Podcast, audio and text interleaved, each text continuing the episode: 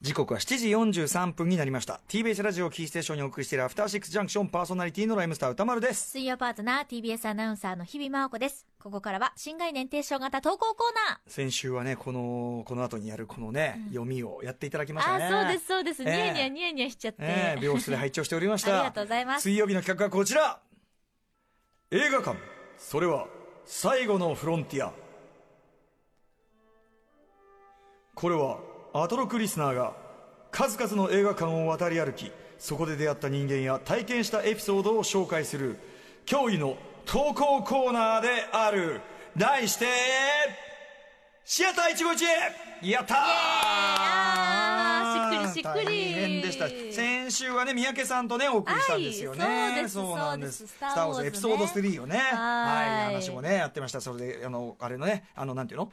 あのバウンティーハンターあの賞金稼ぎロボットの IG88 がね、うん。えー三宅さんお好きだなんて話もね、うんされてましたよはいはいね、はい。メモメモって感じでねやっております。メモびっしりメモメモ。はい。さあということでこのコーナーは映画館で皆さんが出会った人や目撃した珍事件などなど皆さんが映画館で体験したエピソードを募集するコーナーでございます。はい。ということで早速本日の1つ目。じゃあ日比さんからお願いします、はい、ご紹介します。シャミさんからいただきました。シアター一期一会です。先日の海外の映画館のお話を聞いて思い出した話があります。あれは当時、二十歳の私がオーストラリア・メルボルンに語学留学していた頃です。私は郊外のヤラビル、ごめんなさい、発音がちょっとわからない、ヤラビルかな、という町に住んでおり、その町にはサンシアターという小さな映画館がありました。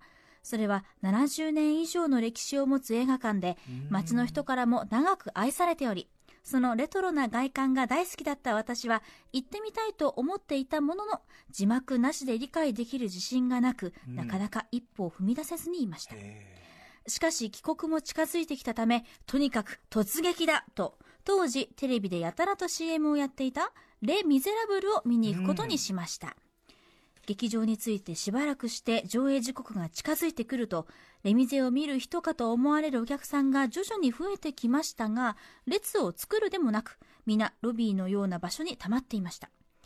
だんだんとお客さんは増え、そしてそのまま上映時刻を過ぎてしまいました。えーうんみんながざわざわしだし、私も何かあったのかとキョロキョロしていると、スタッフのお姉さんが登場し、何か説明しだしました。しかしカウンター越しのお姉さんの声はざわめきにかき消され聞こえません。なんて言ってるの？と必死に耳を澄ましていた。その時、お姉さんがカウンターに登り、その上で立ち上がって、みんなちょっと問題が起きたんだけど、今頑張って直しているからちょっと待ってちゃんとレミゼ上映するからと大声で叫んだのです。私は、えー、そこ上がっちゃうの？お姉さん大胆だなさすが海外と驚きました。他のお客さんも驚いたように笑いながら、OK、OK と答えていました。うんその場が少し興奮状態になった中、お姉さんはバックヤードに戻っていきました。そして5分ほど経っても何も変化はなく、私は待ちくたびれて目を閉じてつむってしまいました。すると、周りがざわざわとしてきました。顔を上げると、カウンターの上には再びあのお姉さんが、みんなお待たせ準備ができたわさあ、レミゼを楽しんでちょうだいと大きな声で言いました。すると今度はお客さんたちから、イエーイと歓声が上がりました。それはさながらライブ会場。みんなが手を突き上げ拍手をしています。その場には興奮と一体感が生まれました。もちろん、レミゼ自体は素晴らしかったのですが、私があの日一番感動して勇気をもらえたのは、あのカウンターの上で叫ぶお姉さんの姿でした。ありがとうあの時のお姉さんいやー、やっぱり映画館っていいものですね。はい、いやーね、いいですね、これね、あのーなんかちょっとこれみんなお待たせのその日比さんの意味がちょっとなんか翻訳、あなる吹き替え帳というかね、ちょっとそれっぽく吹き替え感、いいですね、いい感じで。はい、レミゼねね。これはでもなかなか珍しい事態ですね。そすごのいですね。上映がこう滞っちゃってっていうのもあるにしても、うん。それでこうさ、え日本の映画館の人でもちろんね、こう説明する人はいても、はい。カウンターの上に上がって叫ぶってなかなかね、テンション上がっちゃったんですかね。ちょっともうなんかミュージカルみたいになっちゃったのかな、うん。おんも。ちょっとね、そのテンションが上がってたのかもしれないですよね。うん立ち上がれみたいな感じになっちゃったのかな。しかもすごい優勝正しいね、そんな映画館だったんですね、これね。70年以上っていうのもなかなか今はね、日本でも少ないくらい本当ですね、すごいですですね。はい、レミゼね。へうん。まあでもいいんじゃない？その字幕がわかんないけどって言うけど、レミゼならおおおむねさ、うんうん。まあ、ああ無償なわけだからさ、はいはいはい。まあ話はね、うん。大体わかるわけだからさ、私もブロードウェイに行った時うんに、やっぱり言葉わかるかなって不安でしたけど、ええ。まあでもやっぱり全体の会場の空気感ってやっぱ大事ですね、ええああいう。え言葉がわからない時こそ周りの空気とかあが雰囲気。で、その、雰囲気がなんとなくこう、くこう全体の空気、なんとなくそのはい。物語のテンションみたいなのも伝わってくるみたいな。伝わってくるみたいな。ああ、こういうでもね、そのなんか映画館アクシデントあった時のその映画館の方の働いてる方のリアクションって、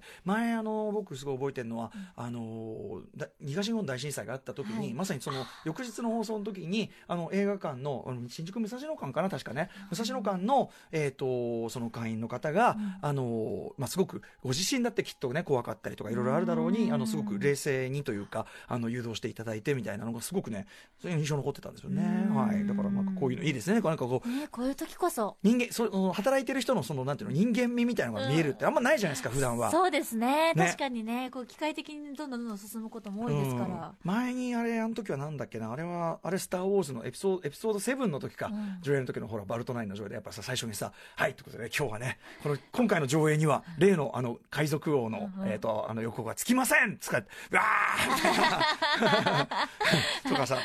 なんかそういうだからなんとなく我々の気分をなんとなく汲み取った、はい、スター・ウォーズがね見たいだろう見たいかうんみたいな、わーみたいな。あれもねなんかねよかったですねバルトナインのね。ライブ感があってね、うん。まさにシアター一期一会じゃないでしょうかね。はい。さあもう一発いけるか？もう一発いってみましょう。じゃあこれ私が読みますね、はい。えーっとねキラキラ星さんからいただいたえーシアター一期一会です。数年前飯田橋ギンレイホールでキャロルを見た時のことキャロルねいい映画でしたね、えーあこれ日比さんも絶対好きですよ。キャロルね、えー席を一つ開けて隣に座ってる人が映画鑑賞後もそのまま席に座って何やら書いています。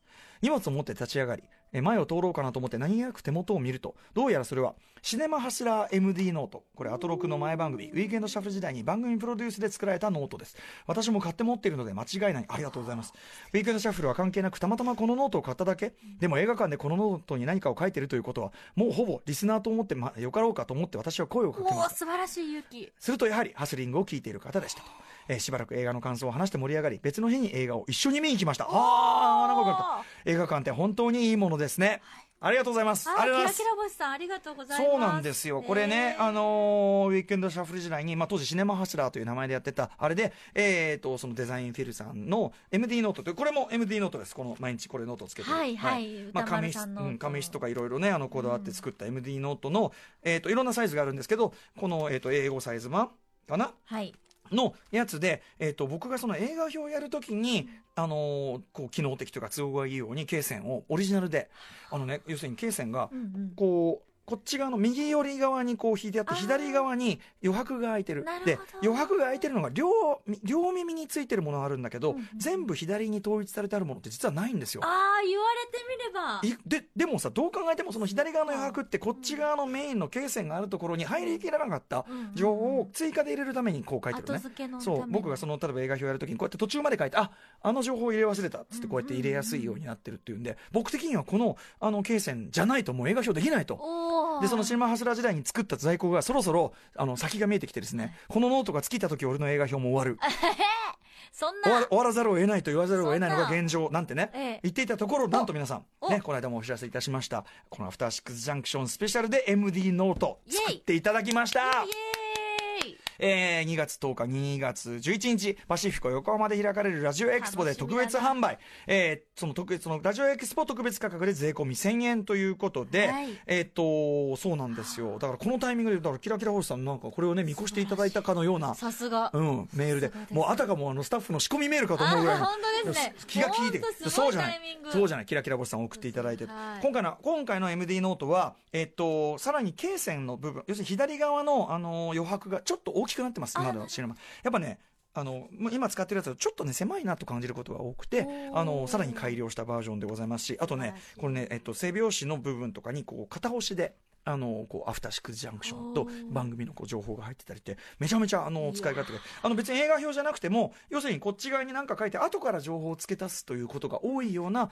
ノートの付け方をされてる人だったら、確実にこの罫線すごく機能的に役立つと思いますので。私取材ノートにしよう。あ。後からまとめたい時とかに余白があると助かるんですよいいでしょ。メモわーいいでしょ。わーってやった後にこっち側にねあるとか。うん、そうそうそう。ふ頑張るぞ、MD ノートふーねまたのモテノートとなってますよね。ああモテノート、はい、えあの前のシネマハスラーノートのこのコピーをねこう帯のコピーを、まあ、古川さんが考えたのかな、うんうん映画の感想をノートに書きモテるみたいな。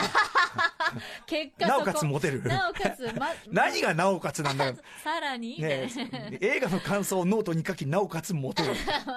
飛びすぎだって何を言うとるんだっていうね。簡単にモテないって、えあそっかでしかというかこの値段ではってことでしょ？もちろんあのロットがありますからね。あそうですね。の他でも売る可能性がないとは言えないけど、ないけども1000円はこの会場のみというねことになってますからね。はい、ということでございます。本当にね、はい。ぜひぜひ皆さん手に入れてください。そして、スキラキラボスさんとそのね、ね。えーお知り合いになったね、方ね。ね、あの、本当にありがとうございます。本当に嬉しいです。そしてあのキャロルというこの映画はきっと日比さんもお好みになるんじゃないのかなというタイプの映画だと思いますよ。はい見ます。はい。年末年始に、おすすめの感じでございます。はいさあそんな感じで、えーとね、映画館にまつわるエピソードね。例えば今なんかさね「スター・ウォーズ」エピソードの9がある映画館なんかいろいろ引きこもごもあるんじゃないですか。でしょうね。もそれこそ俺がさ AKB ドキュメンタリー2作目見に行った時のさ「おだったらお前が お前がセンターだったとしてさ」っていうさあのあの喧嘩みたいなのあるんじゃない、じゃあお前がレイだったとしては 聞きたいそういうのおめえじゃあさみたいなカイロレンの立場になってみればさみたいな 熱くなりすぎちゃう熱くなりすぎてる人いるかもしれませんねうんぜひ送ってくださいはいということではい、歌丸アットマーク tbs.co.jp までです。メールが採用された方には番組ステッカーも差し上げます。皆さんからの珠玉のメールがたまりきったところで本にね、書籍化進んでおりますのではい、ぜひぜひ皆さんね、送っていただきたいと思います。はい、お待ちしています。ここまでシアター一期一会お送りしました。Station. After 66 junction.